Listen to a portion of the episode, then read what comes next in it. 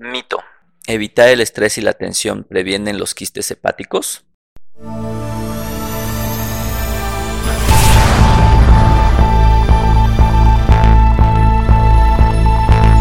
Hola, ¿qué tal? ¿Cómo están? Bienvenidos al podcast para pacientes con enfermedades hepáticas. Mi nombre es Norberto Chávez Tapia, yo soy médico, soy gastroenterólogo y hepatólogo.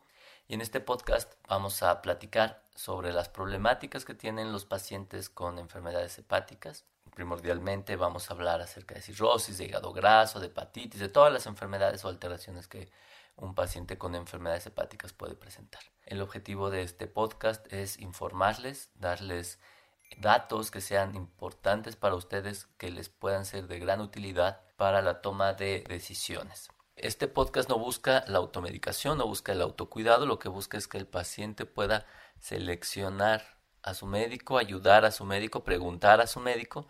Esto es sin duda muy útil porque va a facilitar el proceso de atención de estos pacientes que suele ser bastante complejo.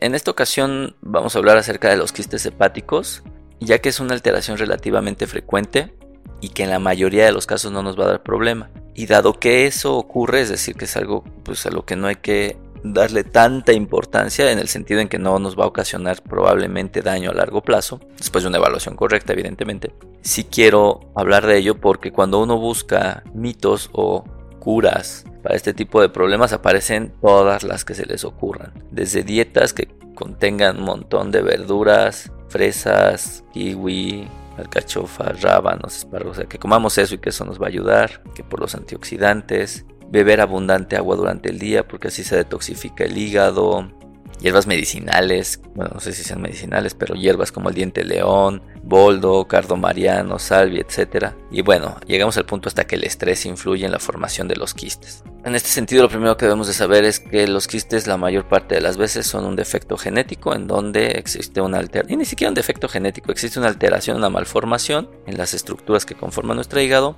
que se manifiestan con la edad y se forman pequeños quistes. Un quiste, mucha gente no lo entiende y la forma que yo se lo explico es diciéndole que es como el queso gruyere. Es decir, el queso gruyere tiene queso y de repente tiene en su interior un montón de huequitos. Algo así le ocurre a nuestro hígado, puede tener pequeños huequitos que al verlos en un ultrasonido o en una tomografía son quistes. Estos quistes cuando son pequeños, menores a 2 centímetros, es poco probable o casi imposible que nos den síntomas. Cuando dan síntomas es cuando es una enfermedad genética. La enfermedad genética se llama enfermedad poliquística del hígado y casi siempre va acompañado del riñón. Es decir, hay muchas personas que tienen cientos de quistes, no uno o dos quistes, que es lo que tenemos la mayoría de los pacientes. Tienen cientos de quistes, decenas de quistes los cuales se pueden infectar o se pueden romper y esto dar síntomas. Evidentemente, esta es una situación que llama la atención de cualquier radiólogo, de cualquier médico. Al ver tantos quistes, rápidamente lo va a detectar y le va a decir esto al paciente. Aquel paciente que tiene un quistecito pequeño, un par de quistecitos, la verdad es que no, no requiere un manejo adicional salvo su detección y punto. Además, como les mencionaba, los pacientes que tienen quistes en el hígado los pueden tener en el riñón. Y es aquí donde las cosas son más complicadas porque la presencia de tantos quistes en el riñón puede afectar la funcionalidad del riñón. Y es más un problema renal que un problema hepático. Existen otros quistes infecciosos que se ven en otras zonas o predominantemente no se ven en, en América, se pueden ver en Asia y bueno, nada más.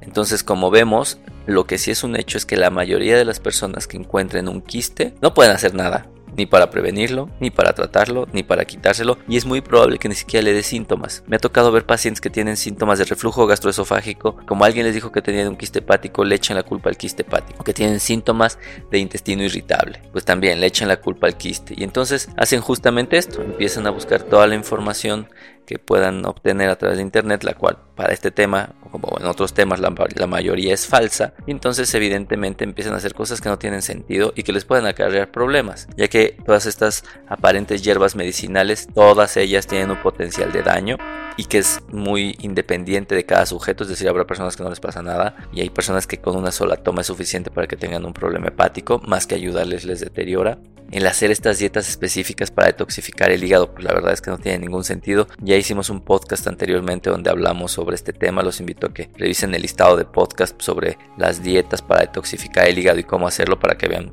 pues, que realmente todo eso es un mito.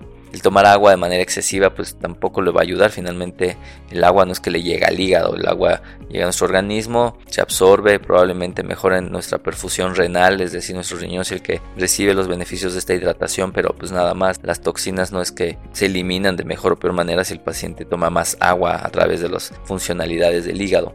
Así que los quistes hepáticos los podemos dividir en dos grandes grupos, aquellos que son completamente benignos, afortunadamente la mayoría de ellos, que son pequeños, que son aislados, que no hay quistes en otros sitios y estos hay que dejarlos en paz, no hay que darles guerra, nada más es cuestión de conocerlo para que pues, en algún estudio de imagen no les sorprenda y listo. Y por otro lado tenemos a los quistes que pueden ser patológicos o que pueden dar síntomas, que son genéticos, que son infecciosos y que en estos casos lo único que hay que hacer es una atención médica correcta, ya que su manejo desafortunadamente no es médico, la mayor parte de las veces requiere algún tipo de tratamiento quirúrgico o invasivo y por lo tanto requieren estar en las manos de un médico para poderlo tratar correctamente. Así que no hagan cosas raras, no busquen cosas raras para cómo prevenir los quistes hepáticos y mejor darles un seguimiento y una evaluación adecuada. Espero que hayas disfrutado esta emisión. Te invito a seguirme en mis redes sociales, Twitter, Facebook, Instagram, Stitcher, Spotify, YouTube, en donde me encontrarás como Es mi Gastro y descubre más información que te será de utilidad. Nos escuchamos en la siguiente edición.